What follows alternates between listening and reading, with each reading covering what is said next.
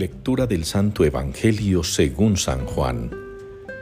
En aquel tiempo estaba María fuera junto al sepulcro, llorando. Mientras lloraba se asomó al sepulcro y vio dos ángeles vestidos de blanco, sentados uno a la cabecera y otro a los pies donde había estado el cuerpo de Jesús. Ellos le preguntan, Mujer, ¿por qué lloras? Ella contesta, porque se han llevado a mi Señor y no sé dónde lo han puesto.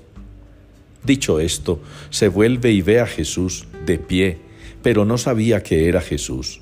Jesús le dice, Mujer, ¿por qué lloras? Ella tomándolo por el hortelano le contesta, Señor, si tú te lo has llevado, dime dónde lo has puesto y yo lo recogeré. Jesús le dice, María.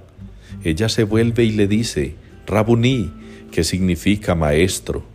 Jesús le dice, No me retengas, que todavía no he subido al Padre, pero anda, ve a mis hermanos y diles, Subo al Padre mío y Padre vuestro, al Dios mío y Dios vuestro.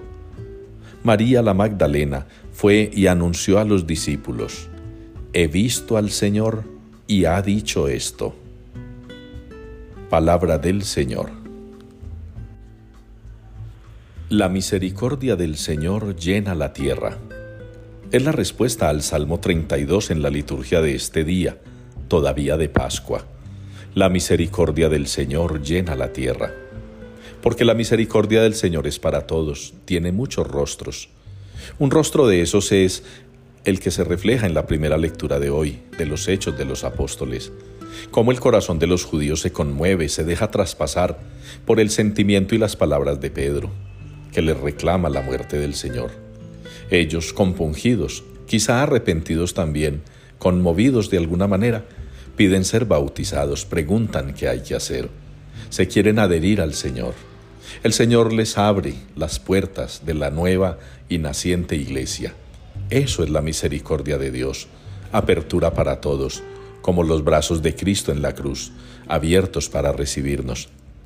Y esa misericordia tiene otro rostro, el rostro del amor agradecido, el rostro del amor de Dios que se fija en aquella mujer, que lo dio todo por él, que se desvivía por él, que lo amaba, andaba enamorada del Señor, como nosotros deberíamos también andar enamorados constantemente del Señor, por la forma en que nos trata, por el mensaje que nos da, por el sacrificio que ha hecho en favor nuestro.